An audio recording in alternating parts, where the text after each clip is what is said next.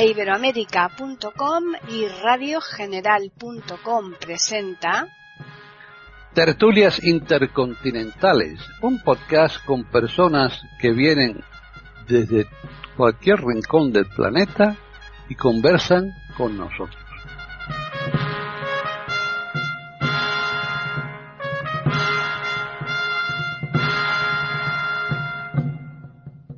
Bienvenidos un día más a Tertulias Intercontinentales en iberoamérica.com.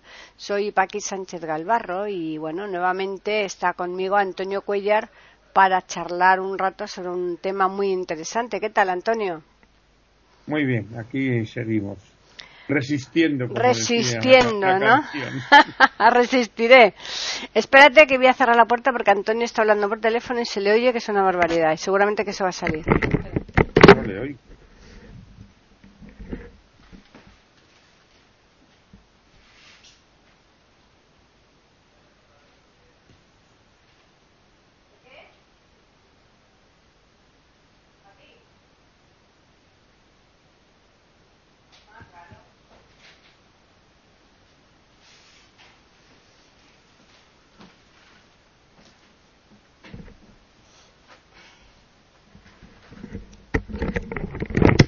Que con el bozarrón que tiene Antonio es que se le oye, madre del amor hermoso, eso que está en la parte de dentro de la casa. Así que eh, retomamos. 3, 2, 1. ¿Qué tal, Antonio? Bien, bien, aquí seguimos, resistiendo como podemos y como nos dejan, pero vamos tirando para adelante. Eso, eso es lo que lo importante. Pese a que tenemos nuevas eh, cepas y demás, ¿no? Pero ya veremos a ver qué hay. Bueno, es que creo que el virus ha salido de, de Valdepeñas. Ah.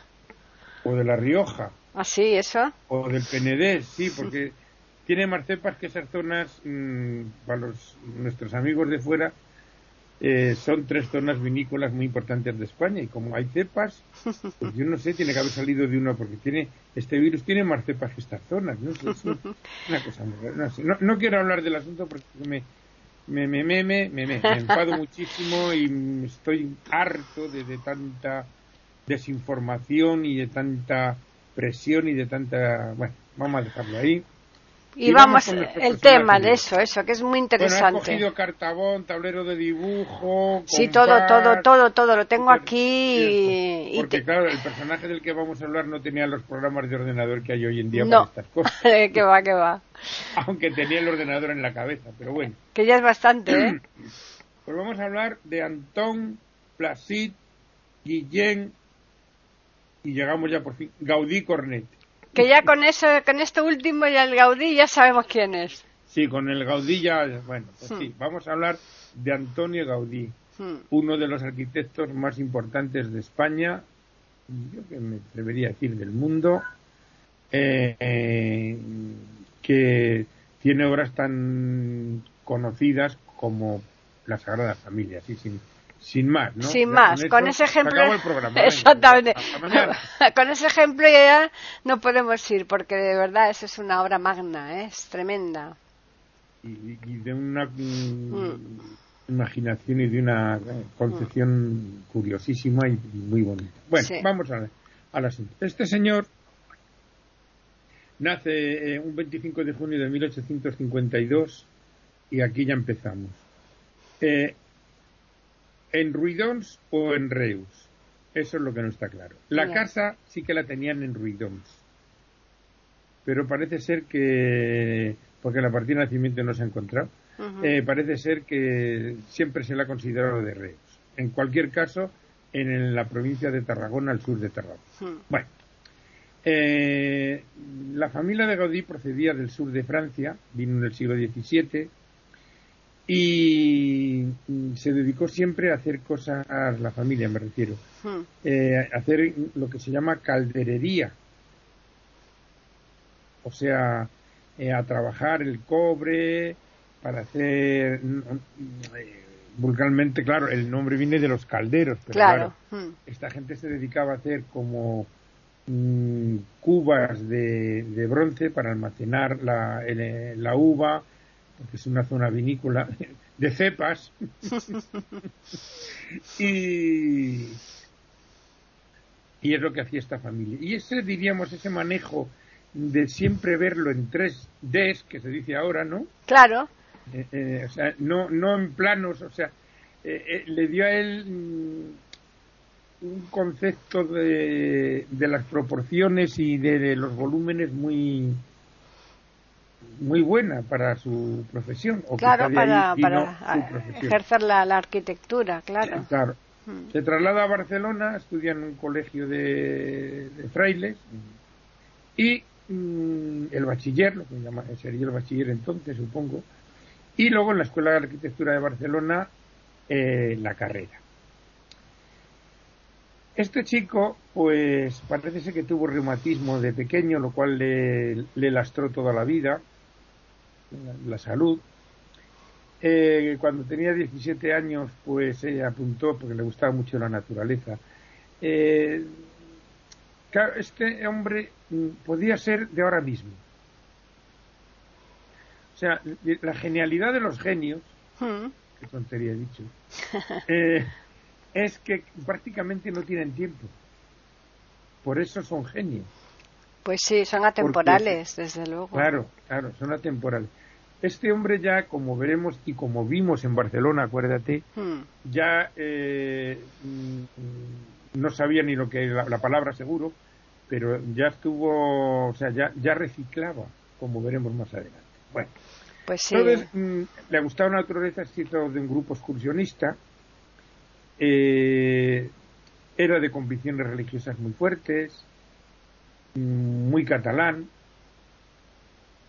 muy apegada a la tierra, como yo creo que debe ser la gente apegada a su tierra, siempre dentro de un límite y sin llevarlo a la estulticia. Exacto. Como como, se, Como se está haciendo, como se suele hacer, los nacionalismos mm, son fruta de la estulticia. Bueno, y de ambiciones personales de cuatro que, embarcan a más. Pero bueno, eh, este hombre mm, pues eh, hizo la mili, pero como siempre estaba pachucho, pues le pusieron de tareas administrativas. Precisamente por estar pachucho se libró de ir a combatir en la Tercera Guerra Carlista 1870 y tanto, pero le permitió seguir yendo a estudiar, porque le pilló en plenos estudios como ocurre casi siempre, esto de la mili. Cuando era, cuando era obligatoria era ya. Claro, claro. y, pues suspendía y todo, fíjate tú. es que hasta los genios. Oye, los genios no pueden ser genio en todo, ¿eh? Hay cosas que no, no, se les tiene que dar bien. Suspendía porque era genio. Claro. Porque es que cuando le dieron el título, le dijo el que le dio el título, dice, no sé si se lo de a un loco o a un genio, el tiempo lo dirá. O sea que ya el hombre intuía algo. Sí. Y él que debía ser, vamos, tenía sentido del humor como todos los genios en general, eh, le dijo a un amigo suyo, bueno, man, dicen que soy arquitecto. o sea, a lo que vamos aquí, pues sí, tienes que estudiar cierta, pero mm, eres, eh, su cabeza estaba por delante de todo eso. Hmm. Por eso la frase es muy buena. No sé si lo hemos dado un loco a un genio. Porque nunca se sabe. Hmm. Eh, a muchos a los genios se les ha tratado de locos, claro, hasta hmm. que se les ha entendido. Pues sí. Que el problema a veces de los locos es que no se les entiende. Pues sí. Pero bueno. Y, y, empieza ya su. En principio le gustaba mucho el arte gótico, tenía muchas influencias orientales, y mm, al final se, se eh, inscribe dentro de los modernistas, que era eh, del arte modernista, que era lo que la moda en el final del 19 y principios del 20. Están escuchando tertulias intercontinentales en iberamérica.com. Pero este señor no era solo, o sea, le pasaba un poco, a mí me, leyendo su vida me ha recordado mucho a Tesla. Ya porque mm, tenía las cosas en la cabeza, no necesitaba ni planos, prácticamente no hacía, no hacía planos. Bueno, eso le pasa mucho también como a los genios del ajedrez, ¿no? Que tienen la, partida en la cabeza y tienen muchas jugadas por delante todavía, ¿no? O sea, son gente que, la, mente... exacto. O como Mozart, que, no hacía copias. o sea, salía del cerebro algo y se ponía en el papel. Y ya está. Sí, sí, Yo sí. Creo que sin pluma ni nada. No, por eso son genios. Claro, claro. Sí. Entonces, mm, claro, esto conlleva consigo no tener legado de sus obras. Hmm. También eso es un problema. Un problema, un problema, claro. Claro, claro. Entonces, eh, dominaba la cerámica, dominaba la forja, la carpintería. O sea, eh, era pues eso, por lo que estábamos diciendo, ¿no? Entonces, él se rodeaba de muchos colaboradores, pero él mm, muchas veces, como no hacía planos ni nada, iba diciendo lo que tenían que hacer y sobre la marcha lo iba cambiando. O sea mm. que, eh, claro, por eso en la escuela, en las escuelas, que se tiende a que las cosas sean muy regladas, este tipo de gente no encaja. Ya. Este tipo de gente no encaja, y sobre todo cuando va, su cabeza va años delante mm. de, de estas cosas. Su primera, digamos, mm, porque claro, estamos hablando de un arquitecto, pero también era diseñador, era, pues eso, lo que suele ser esta gente. Son muy completos, claro.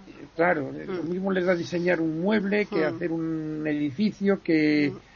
Pues su primera obra fue una vitrina para la exposición de 1868 en París, que gustó mucho. Y a raíz de ahí ya pues le empezaron a, a A encargar cosas, sí.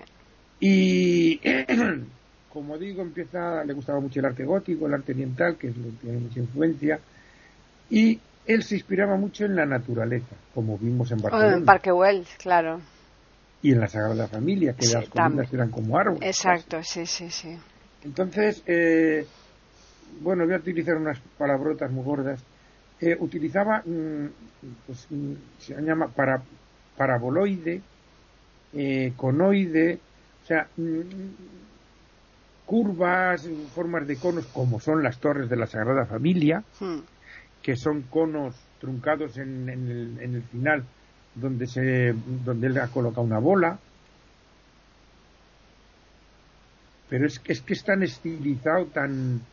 Eh, a mí es que la Sagrada Familia, yo la llegué a ver cuando veía algo, pero cuando he ido al museo de, maquetas la, la maqueta claro claro es una maravilla es, es espectacular exacto. más luego claro, eso no, lo que no podemos apreciar son la cantidad de figuras y, de alegorías y de hmm. cosas que tiene no pero bueno mm, entonces eh, empieza le empiezan a encargar cosas empieza a, porque su gran mecenas fue Eusebio Huel hmm. ¿Mm?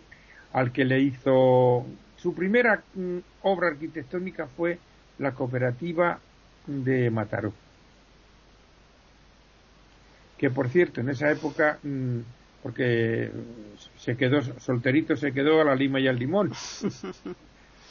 Pero en esa época, precisamente, en 1880 y tantos, conoció a una mujer que le hizo tilín, pero la mujer le dijo que nanay y dijo, pues vale. Pues, pues nada pues me quedé soltero. eh, como tenía la salud un poco delicada y tal, se hizo vegetariano y a veces hacía ayunos. Y le pasa casi lo que el chiste del burro, y dice, jolín, ahora que se estaba acostumbrado a comer, a, no comer, se muere. Bueno, pues hizo un ayuno tan grande que, que, casi una vez le pillaron a punto de morir de inanición. Era un personaje curioso. Es muy curioso, muy curioso. Entonces mm, empiezan a encargarle obras y tal en Cataluña y fuera. Hombre, eh, en Cantabria, en el extranjero, tiene muchas cosas también, ¿eh? Mm, tiene eh, el Palacio Episcopal de Astorga, mm. que es un pueblo de la provincia de León. Sí. Comilla, en comillas.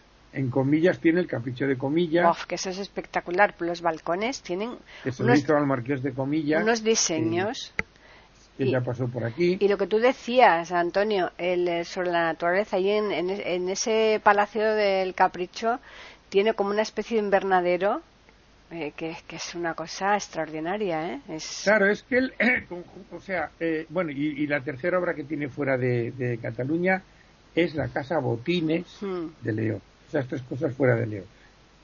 Entonces, él lo que mm, eh, en las obras mm, cuidaba la estructura, lógicamente, para que no se te caiga. Pero también cuidaba el funcionalismo, o sea, que, además de bonito sirviera para lo que se construía, y el arte, o sea, era mm, todo mezclado. Y el aprovechamiento de materiales de desecho. Eso, eso era lo curioso. Las cosas que se le rompían, los azulejos que se le rompían, los usaba después para hacer cosas nuevas. Claro, entonces por eso hablaba antes de lo del el reciclaje, que es una ah. palabra que entonces ni se utilizaba. Seguro. Como vimos en el Parque Well, sí. algunas, mm, los, como si dijéramos los, el, marco de la ventana, el hueco donde va puesta la ventana, tenía trozos de cerámica. Sí. ¿Eh? O sea, que él mm, aprovechaba materiales. Por eso digo que hoy día estaría en... En la vanguardia total, vamos. Total, o sea, estamos hablando de hace 100 años. Hmm. ¿Mm? No, pero además las ocurrencias que tenía ya mm, como diseñador, pero que iba un poco más allá todavía del diseño, sino, eh, iba más allá de, eh, atendiendo a lo mejor eh, otro tipo de cosas como la, la, salud, ¿no? Los bancos aquellos, como te ponían ahí eh, bancos de cerámica, ¿te acuerdas que tenían ahí por la parte de atrás para, para ponerla, sujetar ahí? Por eso digo que, o sea, eh, cuidaba la estructura, que es hmm. lógico en una obra tal. Cuidaba eh, la estética, lo bonito y tal, pero también lo práctico. Eso es, sí. Que a veces lo bonito no es práctico. Efectivamente. O sea que era, integraba todo hmm. y reciclaba materiales de, que se hubieran tirado. Hmm. ¿eh? O sea, por eso digo que era un avanzado. Hmm. Un avanzado como total, total. este tipo de gente. Bueno, pues él tiene siete obras eh, reconocidas por la UNESCO como Patrimonio de la Humanidad. A ver si me sé todas. La Casa Bayó, la Casa Milá. Esas están en Barcelona, sí. Sí, todo en Barcelona, claro la Sagrada Familia. No, la Sagrada Familia me parece que no. La Sagrada Familia no, curiosamente. Eh, la pero, capilla de... pero ¿sabes por qué? Porque todavía está inacabada, yo creo, ¿eh? Claro. Hasta el 26, que se supone que el 26, ¿no? Han dado como para finalizar sí, que es el centenario de su muerte. Exacto. Eh, entonces, eh, la, capilla que le existe en un pueblo de Barcelona a los Güell, hmm. el Palacio de los Güell, el parque y tal. Hmm. Bueno y como digo, pues eh, le dieron un premio en el año 1900, precisamente por la casa Calvet, el Ayuntamiento de Barcelona. o sea, restauró la, la, la fachada de la Catedral de Mallorca y le contrataron para hacer unas misiones, o sea, algún edificio para las misiones en Málaga y Tánger, cosa que no cuajó. Pero mm, ahí se le ocurrió lo de las torres que luego mm, las trasladó, diríamos, la idea a la Sagrada Familia. Esa obra que no se iba a realizar en Málaga o en Tánger, pues esas torres, diríamos, le, le debieron de gustarlo ¿eh? y, y, fue las que colocó en la Sagrada Familia, la idea, vamos.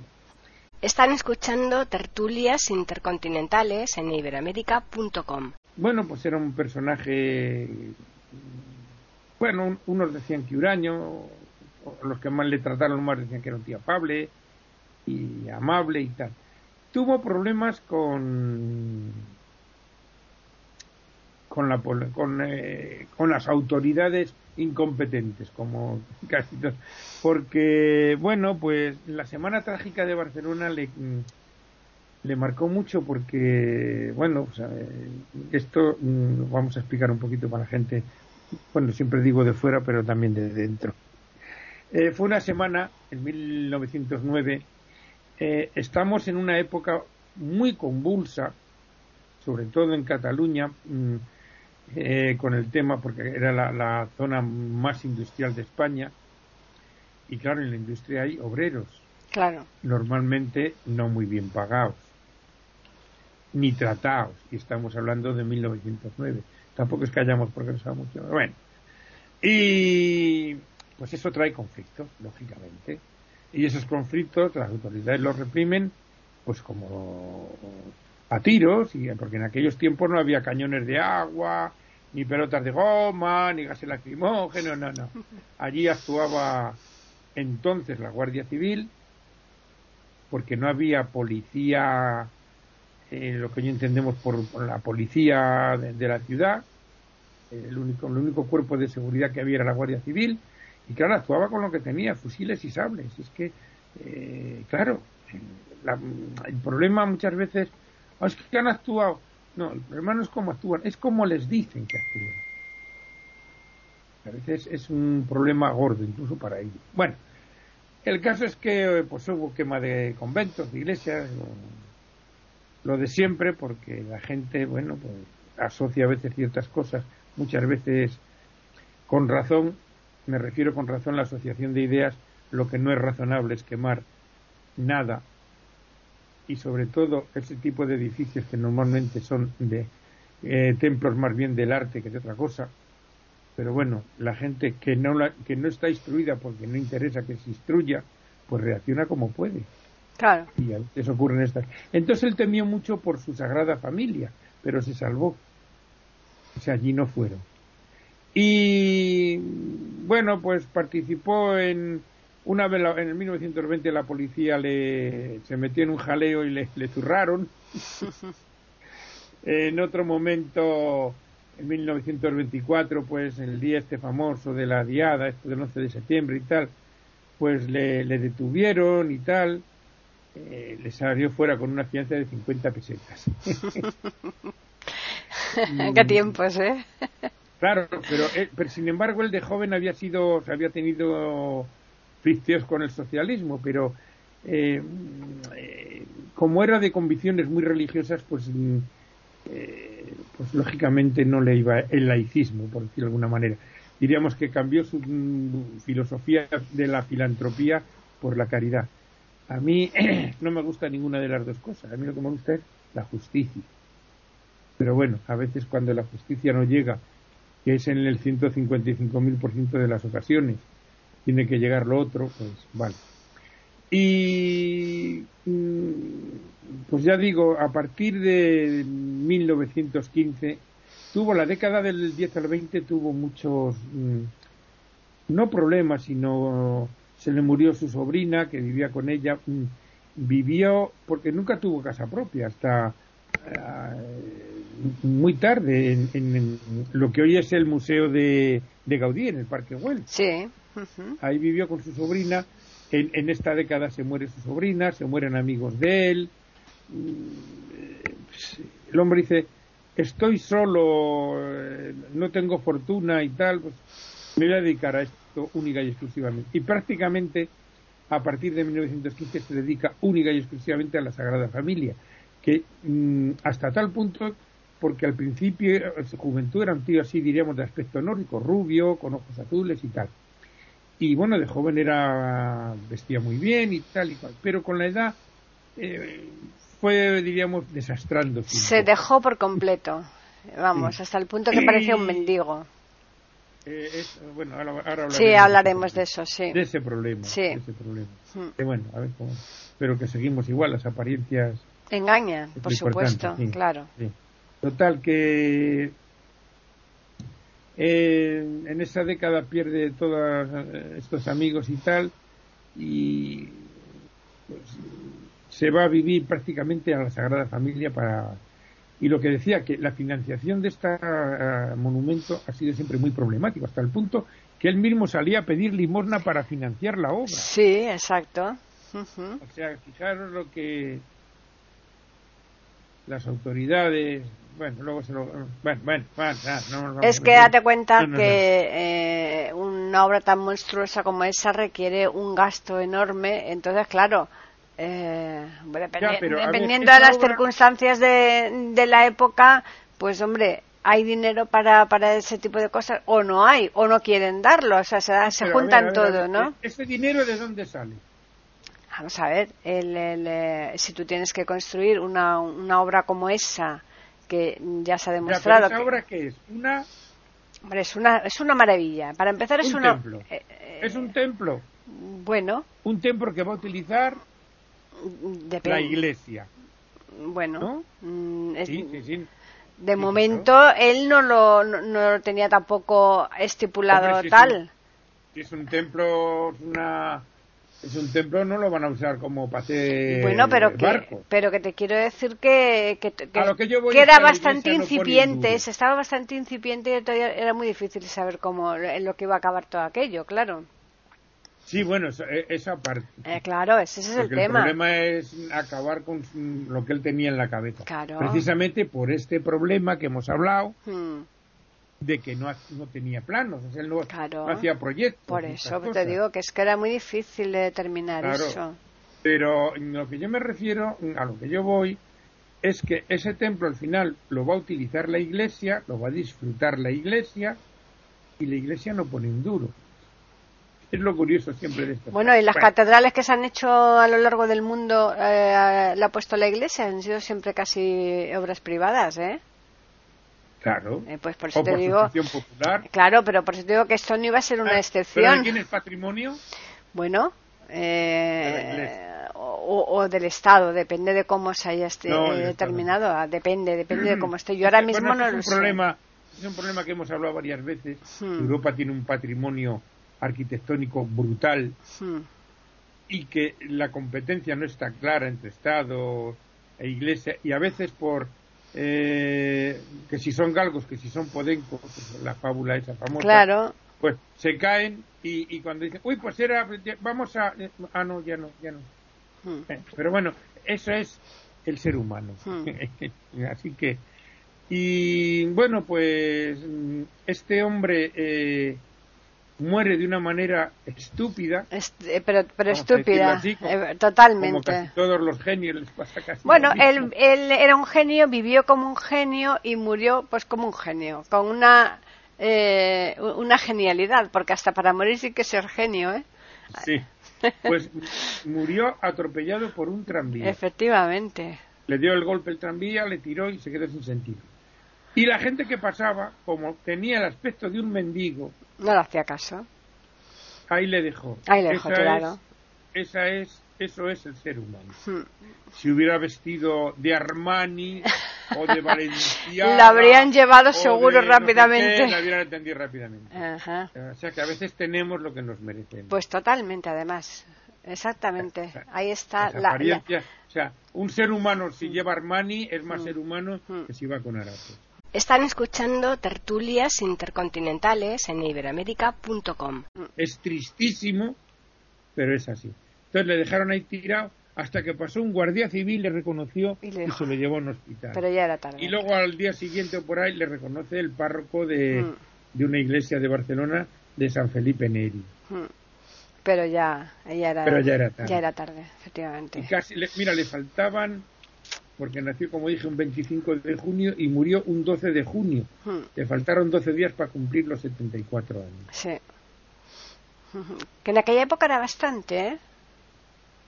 Bueno, su padre murió con 93. Sí, sí, ¿no? Y él seguramente si, no, sea, hubiera- si no hubiera sido atropellado, pues quién sabe, ¿no? A- Sí, porque, a ver, como digo, como era amante de la naturaleza, él se hizo vegetariano. Claro, él, él sé que se cuidaba mucho en ese aspecto, ¿no? Y entonces... Eh, mm, se andaba sus 10 kilómetros diarios hmm, y le gustaba la equitación y tal. Mm. Dentro de sus limitaciones físicas por la enfermedad hmm. que tuvo de pequeño, pues que yo me imagino que sería ma- la fiebre reumática lo que luego... Pero no, el corazón no tuvo problemas, no sé. Bueno, Lo cierto es que eh, que tenemos un, le- un legado maravilloso de él, porque, yo- porque incluso también le tocó la, la, la escultura, ¿eh? No es que era un tocón, tocaba todo. Tocaba todo, Como he porque... dicho, eh, manejaba la carpintería, la Sí, forja, sí, la sí, cerámica. O sea, eh, vamos a Ah. ver, es que ese arte, como lo he dicho antes, me parece, el arte ese de reciclar, vamos a decirlo así, que eh, de las piezas, la cerámica rota, que no te- se, llama, se llama troncadís. Sí, Eh, pero fíjate, que sí, fíjate que en la, en la Universidad de Comillas, ahí en Santander, hay una cantidad de esculturas, eh, solamente la puerta que tiene, hay un, con los... bueno, y la, los- Sagrada, y la Sagrada Familia. Sí, sí, sí, pero por eso te digo que es que, que- es, otro, es tremendo, vamos, es un espectáculo, Es- es un espectáculo Tremendo. tremendo. Yo Sí. lo que sí aconsejo a los oyentes que ven, a los que no ven, pues que se metan en la biblioteca de Alejandría, sea, en internet y busquen las imágenes de sus obras porque es que son, es que, por ejemplo, es que mm, eh, como él, se, diríamos, tenía como patrón también la naturaleza, pues Hmm. las columnas que vimos en Barcelona, en la Sagrada Familia, es que parecían troncos de árboles, o sea, Sí. no eran rectas, eran, No, no, las tenían eh, como talladas eran todas. redondo, Sí, con sí, unas sí. curvas, claro, todo, el problema de todo eso es estudiar bien las cargas y tal. Efectivamente, para que no se te venga abajo el techo, porque claro. es más fácil a- Mm. haciéndolo recto y tal. O sea que, bueno, él No, decía no, que el arte gótico era un poco vasto, porque, bueno, pues dejaba ver, diríamos, eh, los arbotantes, Hmm. que es lo que donde, diríamos, la, la característica de, del gótico. Bueno, a lo mejor nos estamos metiendo. Vamos a explicar un poquito. El arte románico eh, se basaba en una fortaleza de, de los muros para sostener en la estructura. Pero era muy oscuro. Y después el, Claro, el pero gótico no se- podían poner ventanas, Claro. entonces perdían Eso es. eh, perdían eh, fuerza a los muros, Mm, ujú. porque no aguanta lo mismo una ventana que el muro. Claro, mágico. claro. El gótico soluciona esto Claro. haciendo los arbotantes, esos arcos que se ven por fuera, Ah, por eso elevan la, la estructura y tienen más luz. Pero él decía que sí, está bien, pero se ve. Se ven los arbotantes. Dice, o sea, él era partidario de que esas cosas no se vean. Ya, estuvieran O- ocultas. O, ocultarlas artísticamente. O sea, claro, era un, Por eso sus, él no es, no es mm, esqui- de esquinas, es de, de curvas. Sí. ¿eh? Y bueno, pues ya digo, los que veis, meteros ahí y, en, en internet y buscar las obras porque son las que... Bueno, y la- que Y gente que no vea, que venga por Madrid, eh, aquí en la 11, en el Museo Tiflológico, Ah, bueno, sí, sí. sí. eh, pues no, tienen No lo ocasión. hemos dicho nunca. No, Pues por eso, porque- no. Porque ahí de Mm. verdad mm, eh, hay montones de obras a escalas bastante considerables y Pero, pero manejables. pero manejables se pueden tocar todo y bueno y con unas explicaciones extraordinarias y la persona que no vea y que venga por Madrid desde luego que no que no pierda la ocasión si puede de ir Sí, porque es un recorrido mm, por, por España y por el mundo. y por el mundo hay muchísimas cosas que son ¿Eh? claro Y, y yo se lo recomiendo mucho cuando trato profesores.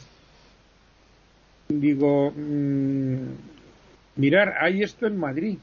Digo, y en los cursos que dais arte, o historia del arte y tal, mm, pues hombre, ir a Burgos, a, a Santiago, a, a Segovia, a Toledo, a esto, al otro, pues a, lo a no Sevilla puede. claro o a Granada, a Córdoba, digo, pero mm, mirar, ir a este sitio y lo tenéis y lo todo tenéis todo en la mano, exacto español y extranjero, porque Sí. vamos a nombrar algunos monumentos para que la gente se Ah, vea. Está, está por supuesto, el la Tajamal Sagrada Familia. sí Está el Acueducto de Segovia, está la Alhambra de Granada, la Mezquita de Córdoba, la Giralda de Sevilla, Mm. las catedrales de Burgos y Santiago, que además las se pueden ver desde, claro, mm, eh, la están en, un, en mesas, por decirlo así, no muy altas, de un metro, de al- y la Catedral de Santiago me sobrepasa a en altura, yo mido unos 70 y algo. sí sí sí Pero bueno, mm, te permite ver cosas que desde abajo no ves porque Hmm. están muy abajo,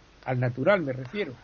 Y luego a nivel mundial, pues tenemos el puente de Londres, la Torre Infiel, la puerta de Brandenburgo, el Coliseo Romano, el Taj Mahal, que a mí me encanta, sí el mármol, eh, ¿qué más hay por ahí? La pirámide de Chichén Itzá, la puerta del sol de mm, Tiahuanaco es, de Bolivia. Ajá. Ah, sí, el- cuando... Sí, sí, eso cual dice, sí, pero no sé ahora mismo el nombre. Sí, sí. No, ¿Qué que- y, y bueno, y van haciendo, van, van incorporando cosas y la verdad es que Bueno, es- está el Escorial, Mm, está la, la claro. puerta de Alcalá, la Cibel, o sea que eso hay muchísimos. que- y, y es una manera muy buena para los ciegos de, claro, pues tú tocas una, una iglesia una- y toca la pared, punto, ¿no? Además, ahí, ahí, tienen, ahí, ahí tienen el lema, eh, eh, tienen el lema, Antonio, de prohibido no tocar. Exactamente, claro. Como en todos sitios te dicen prohibido tocar, ¿no? Pues allí te dicen todo lo contrario, prohibido no tocar. O sea que hay que, hay que tocar sí o sí. para los que ven, por eso, por la concentración de monumentos y las perspectivas que tienen, que no las tienes normalmente, diríamos, a, a, pie, para entendernos, ¿no?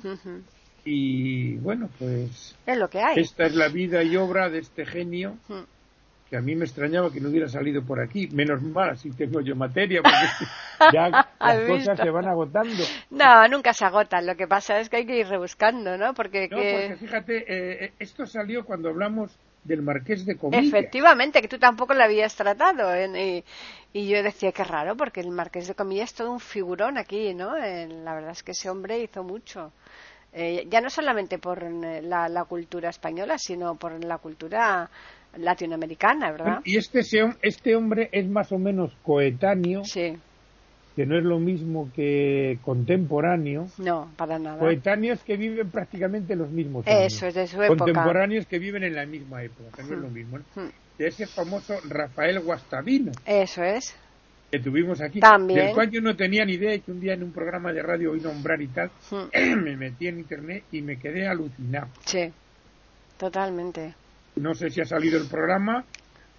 Seguro. Pero... Seguro porque para que salga este, antes, antes, antes de que salir los anteriores. O sea que necesariamente sí. Porque ya se vuelve uno medio loco, ya no sabe lo que ha hecho. Lo que, no, que no ha hecho, ¿verdad? A veces dudamos, ¿eh? Pero que resulta que, eh, claro, Rafael Guastavino desarrolla su obra en, en América, hmm. como hablamos y tal, y este hombre pues prácticamente salió muy poco de, Cataluña, esas tres obras que hemos nombrado, y nada más, pero, hmm. pero ahí están las obras. Pues sí. Bueno, pues vamos a recordarles a los oyentes que nos pueden escribir a tertulias y también pueden hacerlo al Twitter e Iberoamérica con las iniciales e, I y la A de América en mayúsculas. Y ahora ya nos toca música. Sí, habrá que buscar por ahí, sí. Pero eh, sí, ya lo tienes buscada. Eh, no, ya lo tienes buscada, no disimules. bueno, pues nada, a los oyentes recordarles que les esperamos aquí el lunes próximo en iberoamérica.com y nosotros les tendremos preparada otra tertulia intercontinental.